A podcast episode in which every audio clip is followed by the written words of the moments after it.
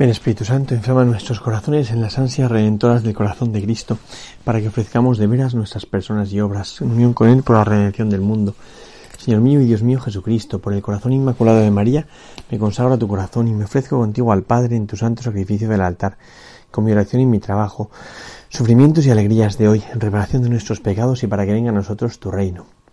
Te pido en especial por el Papa y sus intenciones, por nuestro obispo y sus intenciones, por nuestro párroco y sus intenciones, Oh Señora mía, oh Madre mía, yo me ofrezco del todo a ti, y en prueba de mi filial afecto te consagro en este día mis ojos, mis oídos, mi lengua y mi corazón, en una palabra todo mi ser, ya que soy todo tuyo, oh Madre de bondad, guárdame y defiéndeme como cosa y posesión tuya. Amén. Nuestra Señora los Apóstoles, ruega por nosotros. bueno, vamos a contemplar en este día de la Inmaculada a nuestra Madre, a la Virgen, en ese misterio tan impresionante de su sencillez y de su pertenencia a Dios. Y lo hacemos tomando pie de quizá uno de los textos más bonitos y más, y más elocuentes de toda la palabra de Dios, que es precisamente dentro del capítulo 1 de San eh, Lucas, eh, el momento en el que el ángel anuncia a María eh, que va a ser la madre del Mesías, que va a ser la madre del Señor. Y la respuesta que María le da. Dice así, al sexto mes fue enviado por Dios el ángel Gabriel a una ciudad de Galilea llamada Nazaret, a una virgen desposada con un hombre llamado José de la casa de David. El nombre de la virgen era María. Y entrando en su presencia dijo, Alégrate llena de gracia, el Señor está contigo. Ella se turbó por estas palabras y discurría qué significaría aquel saludo. El ángel le dijo, No temas, María, porque has hallado gracia delante de Dios. Vas a concebir en el seno y vas a dar a luz un hijo, a quien pondrás por nombre Jesús. Él será grande y será llamado Hijo del Altísimo, y el Señor Dios le dará el trono de David, su padre. Reinará sobre la casa de Jacob por los siglos y su reino no tendrá fin. María respondió al ángel, ¿Cómo será esto? puesto que no conozco varón. El ángel le respondió, el Espíritu Santo vendrá sobre ti, y el poder del Altísimo te cubrirá con su sombra. Por esto, el que ha de nacer será santo y será llamado Hijo de Dios. Mira también Isabel, tu pariente, ha concebido un hijo en su vejez. Y este es ya el sexto mes de aquella que llamaban estéril, porque para Dios nada hay imposible. Dijo María, aquí está la esclava del Señor, hágase en mí según tu palabra. Y el ángel la dejó. es un evangelio que siempre nos deja como muy impactados, ¿no? Es el típico evangelio que uno lee y y lo que le apetece es quedarse callado contemplando, es un misterio que nos supera de tal manera, es tan impresionante. En este misterio, pues hay como, como tres personajes, yo diría, María, Ángel y Dios, ¿no? y José, José como de refilón, en unión con María, y bueno, empieza el texto diciendo el ángel Gabriel fue enviado por Dios a una ciudad de Galilea llamada Nazaret a una virgen desposada con un hombre llamado José de la estirpe de David. El nombre de la virgen era María, ¿no? O sea, fue enviado por Dios el ángel Gabriel a una virgen desposada con un hombre llamado José, ¿no? Y, y esto me parece que ya nos indica la talla de esta virgen, ¿no? De esta mujer, ¿no? Que es María, ¿no? El nombre de la virgen era María, que es tan impresionante la Virgen, es tan, tan vacía del ego, que constantemente está escondiéndose detrás de otros, ¿no? Con esa humildad que caracteriza a la Inmaculada, ¿no? Porque lo que contemplamos en la fiesta de la Inmaculada es precisamente el misterio de María, como aquella que transparenta en plenitud el rostro de Dios, que está totalmente llena del misterio de Dios y por tanto no hay ninguna sombra de pecado original en ella, ¿no? Es una mujer que, de hecho eso significa la Inmaculada, ¿no? que ama tan sencillamente que ni siquiera se para a pensar si ama a Dios, porque porque no quiere controlar, es puro amor y no pierde el tiempo en querer en querer tener la satisfacción de saber si ama mucho o si ama poco, ama y ya está. No sabe existir de otra manera más que amando. Eso me parece que es precioso y que tendríamos que aprender ahí tanto, ¿no? Porque, porque María eh, no concibe otra cosa que amar. No puede hacer otra cosa que no sea amar, es puro amor, es puro amor sin sombra de egoísmo. ¿no? Y, podemos decir, sin ánimo de equivocarnos, que María, desde que ha salido de las manos de Dios, está más cerca de Dios, más cerca de Cristo, que es el nuevo Adán, que de Adán, ¿no? Y bueno, ahí está toda la explicación teológica, que lo que dice es que ha sido preservada del pecado original en virtud de los méritos de su hijo, ¿no? Con anterioridad, ¿no? Pero, bueno, contemplemos a María, ¿no? Y sobre todo contemplemos el hecho de que es enviado el intermediario a María. O sea, el, o sea, Dios parte al encuentro de María. Es enviado por Dios la ángel Gabriel a una ciudad de Galilea a una virgen desposada con un hombre llamado José de la estirpe de David, ¿no? María, de hecho, está desposada con José, seguramente le había hecho partícipe de su voto de virginidad, y para que, para que él la custodiase, ¿no? San José, de, hecho, aparece siempre como este protector, este custodio de María, que está como protegiendo su deseo de virginidad y del cual seguramente María le había hecho partícipe a San José porque, porque tiene que, que, estar de acuerdo San José, ¿no? Porque es, su esposo, ¿no? Está desposada. Eso también nos indica más o menos la edad de María, que es una chavalilla de 13, 12, 13 años, ¿no? No podía tener más porque con, con 14 se celebraban ya las bodas, ¿no? Y está en esa actitud como de contemplación constante de los misterios de Dios. no quiere decir esto que eso la sacaste de la vida cotidiana, no, no, no, no, no. Pero, pero sí que vivía en una sintonía constante, ¿no? Y en un deseo, obviamente, de encuentro con Dios, ¿no?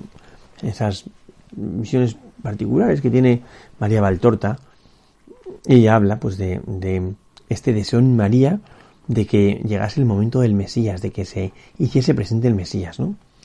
Bueno, pues María ama tan espontáneamente que ni siquiera se para a pensar si ama, ¿no? Aparece así, amando, ¿no? Como escondiéndose detrás de José, a una virgen desposada con un hombre llamado José, de la estirpe de David, el nombre de la Virgen era María, de refilón lo pone. El nombre de la Virgen era María. Y es muy bonito porque dice, y el ángel entrando en su presencia dijo, alégrate llena de gracia, Señor está contigo. El ángel entrando en su presencia, el verbo que se utiliza, indica la entrada en presencia de uno de una dignidad mayor. De hecho, era el que se utilizaba para hablar cuando uno iba a la presencia del rey, ¿no? Entonces, el ángel entra en presencia de alguien cuya dignidad es mayor que la del ángel. Cosa bastante sorprendente. Porque el que es menos habla a la que es más. Y desde el primer momento, en, la, en el anuncio de la, de, la anunciación, vamos, en el, texto de la anunciación, eh, María aparece, pues, como aquella que es más digna que el ángel. ¿Y por qué es más digna que el ángel? Pues por aquel que la habita, ¿no? Que está dentro de ella, que es Dios, ¿no? Y, eso hace que María, pues, pues, pues sea una, una talla mayor, evidentemente, que el ángel, ¿no? El ángel entrando en su presencia dijo, alégrate llena de gracia. Esto me parece que es, pero brutal. El anuncio de la Inmaculada no puede ser otro que la alegría. ¿Por qué? Pues porque el hombre ha sido hecho para la comunión con Dios. Y la comunión con Dios es lo que nos hace vivir alegres. Entonces, la Inmaculada, por definición, tiene que ser una, mujer cuya, nota es la alegría, ¿no? La alegría. Porque no vive, o sea, no hay en ella sombra de pecado original, ni de, como de, nada que la pueda apartar de Dios, porque está metida en Dios, con lo cual eh, María es pura alegría, alégrate llena de gracia, ¿no? Son dos cosas las que dice ahí, ¿no? Primera, el misterio del, del alegrarse, ¿no? En el Antiguo Testamento, el signo de que Dios entra es la alegría, ¿no? Alégrate, hija de Sión, mira tu rey que viene a ti, cabalgando en un pollino, en un asno, de borrica, ¿no? Pero porque tu Dios viene a ti, tienes que alegrarte. Entonces, el signo de aquel que está lleno de Dios es que vive la verdadera alegría. En el Nuevo Testamento lo dirá también Jesús. Os he dicho esto para que mi alegría esté en vosotros y vuestra alegría llegue a plenitud. Entonces, la Inmaculada, por definición, tiene que ser eternamente alegre. Porque lo que nos entristece es el pecado. Lo, que más, lo, único que entristece de verdad el corazón del hombre al margen de la compasión es el pecado, ¿no? Y María no tiene pecado, sino que es pura gracia, con lo cual eh, vive en la intimidad de la alegría, de la totalidad de la alegría, ¿no? Alégrate. Y luego dice llena de gracia, que es una palabra hebrea y de griega, perdón, que jaritomene, ¿no? Llena de gracia. Y esa expresión llena de gracia, a mí me gusta pensar que es la traducción bíblica del nombre Inmaculada, porque cuando uno dice Inmaculado, dice la que está, la que está vacía del pecado, la que no tiene mancha, pero tendrá algo, ¿no? Porque a la gente se le define no por lo que no tiene, sino por lo que tiene, o no por lo que no es, sino por lo que es, ¿no? Entonces María es la llena de gracia, y porque está llena de gracia no hay sombra de, de, de, de vestigio del pecado original, no la hay. ¿Por qué? Porque está llena de gracia, porque María vive ya en la plenitud de la unión con Dios. Entonces está totalmente inundada de la gracia. Y porque está totalmente inundada de la gracia, no hay espacio para la no gracia. No lo hay. No lo hay. Todo es gracia en ella. Todo es estar lleno del misterio de Dios, ¿no? Em, bueno, pues alégrate llena de gracia. El Señor está contigo de nuevo, ¿no? La tercera expresión. Las tres son expresiones que hablan de la Inmaculada. Primero, alégrate, como digo. Alégrate. Me alegré en vosotros, vuestra alegría llega a plenitud. Alégrate. El signo de la presencia de Dios, la alegría. En segundo lugar, llena de gracia. La gracia. ¿eh? La presencia de la gracia, de, ese misterio de Dios que empapa eh, todo, ¿no? O sea, llena de gracia. Y en tercer lugar, el Señor está contigo. Claro, si el Señor está contigo, quiere decir que vive contigo, que no se aparta de ti. Y ese vivir contigo, en ti, para ti, hace de María alguien muy especial, porque vive su vida constantemente en referencia al misterio de Dios que la inunda totalmente. ¿Mm? Que la inunda totalmente. ¿no? Alégrate llena de gracia, el Señor está contigo. Dice, ella se turbó ante estas palabras, cosa que es muy interesante porque no sé hasta qué punto María necesitaba una aparición eh, visual, física, donde captase de veras a alguien que venía que estando por fuera, ¿no? Porque eh, no dice en ningún momento que María se asustase ante la presencia del ángel o viendo la imagen del ángel, dice que María se asustó ante el misterio del milagro, de, las palabras que le decían, ¿no? Pero no ante, no ante el ángel, ¿no? Y eso, eso nos quiere decir algo, porque a lo mejor efectivamente María no vio al ángel, sino que eh, notó su presencia, ¿no? El ángel entrando en su presencia dijo, ¿qué es eso entrando en su presencia? ¿Se apareció? No sabemos, ¿no? El ángel respondió, em, el ángel le, dijo a ella, ¿no? Eh, ¿Cómo se, eh, tú esta palabra? El ángel le añadió, ¿no? No temas María, porque has encontrado gracia ante Dios. Son todos textos, o sea, expresiones del Antiguo Testamento, con Gedeón, por ejemplo, ¿no? No temas María, porque has encontrado gracia ante Dios. El altirá famoso, no temas, altirá, ¿no? que es bien bonito, altira, no temas, ¿no? Lo que Dios decía al pueblo de Israel cuando iba por el éxodo, no temas. Y el no temas es porque yo estoy aquí, que soy el que lo hago, el que hago las cosas, no las tienes que hacer tú, no temas. Y a la humanidad entera nos dice esto, Dios, no temas. Porque yo se arrogado, empequeñecido, acobardado. No temas que está el Señor. No temas María, porque has encontrado gracia ante Dios. Es tan bonito. No temas María, porque Dios está loco de amor por ti. No temas María, porque Dios no concibe su ser al margen de ti. Es una cosa muy fuerte, ¿no? No temas, María, porque has hallado gracia ante Dios. Entonces, Dios, Dios se derrama en ti y, te, y te convierte en la puerta por la cual Él entra en el mundo. Concebirás y darás a luz un hijo y pondrás, pondrás por nombre Emmanuel y todas esas cosas que va diciendo, ¿no? Eh, claro, rápidamente el oráculo empieza a hablar de Jesús y se olvida de María, ¿no? No temas María porque has encontrado gracia ante Dios, ¿no? Hasta ahí bien, hasta ahí, bueno, pues es María, ¿no? Y dice, em, vas a concebir en el seno y vas a dar luz un hijo, y haz todo Jesús, a quien pongas por nombre Jesús, será grande, será hijo del Altísimo, será alto de su padre, es todo anuncios de Jesús, pero ¿y María? Es que María es así, es que María es la bomba, y en cuanto y en cuanto trae a alguien importante, ella se esfuma, desaparece, se pierde entre la multitud. En nuestra vida hace lo mismo la Virgen. Constantemente está ayudándonos mediante su acción grandiosa, nada apoquinada, em, con decisión, con ilusión, ¿no? Y, y una vez que actúa, desaparece. Porque no quiere ser ella el centro, porque ella lo quiere es unirte a Cristo, unirte al Señor. Entonces ella se va, desaparece, ¿no? Eh, y va diciendo cosas, tal, ¿no? María responde al ángel, ¿no? ¿Cómo será esto? Pues no conozco a varón, ¿no? Que en el fondo dice, fenomenal, me parece fantástico, precioso lo que va a hacer el Mesías, Jesús, este que va a venir, fenomenal. Pero es que yo no conozco a varón, ni tengo intención de, ¿no? Eh, y el ángel le vuelve a decir, pues si ya lo sabe Dios, ¿no? El ángel respondió, el Espíritu Santo vendrá sobre ti. Si ya lo sé. El Espíritu Santo vendrá sobre ti. Eres el arca de la alianza, eres la tienda del encuentro. El Espíritu Santo vendrá sobre ti. Y el poder del Altísimo te cubrirá con su sombra. ¿no? Claro, las imágenes que tenía la Virgen del Antiguo Testamento de Dios eran tremendas y fascinantes. Entonces, este Espíritu Santo que viene sobre ella, eh, el poder del Altísimo que la cubre con su sombra, tenía que darle una cierta inquietud a María, un poco de como diciendo, bueno, ¿y esto qué es? ¿no? El Espíritu Santo vendrá sobre ti, y la fuerza del Altísimo te cubrirá con su sombra. Por esto, el que van a hacer será santo, será llamado Hijo del Altísimo. Eh, de nuevo aparece Jesús y pum, eh, como que descentra la atención en él, evidentemente, sin, sin querer porque es el Hijo de Dios, ¿no?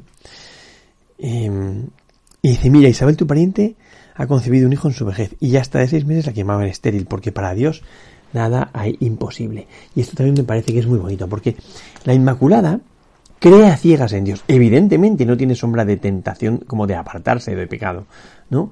Crea ciegas en Dios. Pero este creer a ciegas en Dios supone un abandonarse totalmente a la acción de Dios, ¿no? Y por eso Dios lo que le dice es, oye, estamos en el mundo de la de la imposibilidad, de hacer posible lo imposible. Ahí tienes a tu pariente Isabel, que ya está de seis meses la llamaban estéril. Y la Virgen entendería perfectamente. Isabel, una mujer mayor, anciana, está de seis meses la llamaban estéril. ¿No? Qué misterio. Y termina diciendo, porque para Dios nada hay imposible. Y esto me parece ya que es tremendo. Porque que no haya nada imposible para Dios implica, o significa, que lo que ha hecho en la Inmaculada lo puede hacer en cada uno de nosotros. Y de hecho, que Jesús em, o sea, pueda como recordar, porque Getsemaní es como la cara y la cruz de este pasaje, ¿no? Eh, este misterio de la encarnación llevado al extremo en la cruz, ¿no? Lo que hace entender es que, es que la carne unida a Dios ha vencido. De hecho, a mí me encanta celebrar la Inmaculada, no puedo evitarlo. Así fue, fue toda la liturgia de mi primera misa y la quiero la Inmaculada muchísimo porque pienso María es la, la, Virgen Inmaculada es la garantía de que Dios puede triunfar. Es más, es la garantía de que Dios ha triunfado, ¿no? Y que, y que el diablo está perdido, ¿no? O sea, muchas veces el diablo pretende convencernos de que, de que eh, el hombre no puede hacer ya nada, que él ha ganado, que tiene el mundo muy revuelto, que, que la última palabra de todo la tiene el demonio, que, que el hombre no puede hacer nada y tal, ¿no? Pero cuando miramos la Inmaculada, decimos, el hombre puede. Con Dios podemos todo. Podemos todo, ¿no? Por eso, para Dios nada es imposible. Y entonces la Virgen se deja introducir de una manera inmediata, y nosotros deberíamos dejarnos introducir con ella, en, en el nivel de la imposibilidad de lo humano y la posibilidad de Dios. O sea, que Dios puede hacer constantemente esos misterios y esos milagros. A nosotros nos cuesta mucho entender esto y pretendemos encorsetar al misterio y decidir yo hasta dónde se puede comunicar, hasta dónde no se puede comunicar, qué tiene que hacer y tal, ¿no? Pero Dios es más grande. Y Dios puede hacer lo que quiera, porque para Dios nada hay imposible. Y ese nada hay imposible implica que la fiesta de la, de la Inmaculada yo la miro con esperanza, diciendo, Señor, eso que has hecho en tu madre, en virtud de los méritos de tu hijo, las, pre, las precavido antes de que caiga, te pido que lo hagas en mí, que ya he caído. Eh, yo ya soy pecador. Tengo pecado original y noto en mis carnes la, la lucha de la tentación, evidentemente. Pero miro a María, miro al Señor y le digo, Señor, hazlo tú en mí, porque es posible. Es posible que el bien triunfe sobre el mal. Es posible que la gracia triunfe sobre la naturaleza y que, y que comience este tiempo nuevo en el que la lógica la pone Dios, en el que la norma la pone Dios, en el que la medida la pone Dios, y es todo mucho más eh, ilusionante, mucho más gozoso, ¿no? Porque para Dios nada es imposible. Y María dice esa frase, aquí está la esclava del Señor, hágase en mí según palabra, ¿no? Que es primero pues mostrar su realidad, aquí está la esclava del Señor, ¿no? Tú manda, Señor, que yo acojo, ¿no? Aquí está la esclava del Señor, que Dios haga en mí tu palabra. Y dice, y la dejó el ángel. Porque ya cuando María está unida a Dios, no pinta nada eh, un intermediario, porque está unida a Dios. Como nosotros en la Eucaristía estamos unidos a Dios, con lo cual no pintan nada los intermediarios. Dice Martín Mabrel que los ángeles se quedan alrededor revoloteando asombrados ante esta criatura que se ha unido a su Creador. Bueno, pues ojalá que la fiesta de la Inmaculada nos lleve a aprender de ella, de ese amar espontáneamente, con sencillez, sin necesitar de que, sin necesitar eh, que te, que te eh, den cariño, sin necesitar de, de pruebas de afecto, ¿no? sino amar locamente, sencillamente y con totalidad. Gloria al Padre, al Hijo y al Espíritu Santo, como era en el principio, ahora y siempre, por los siglos de los siglos. Amén.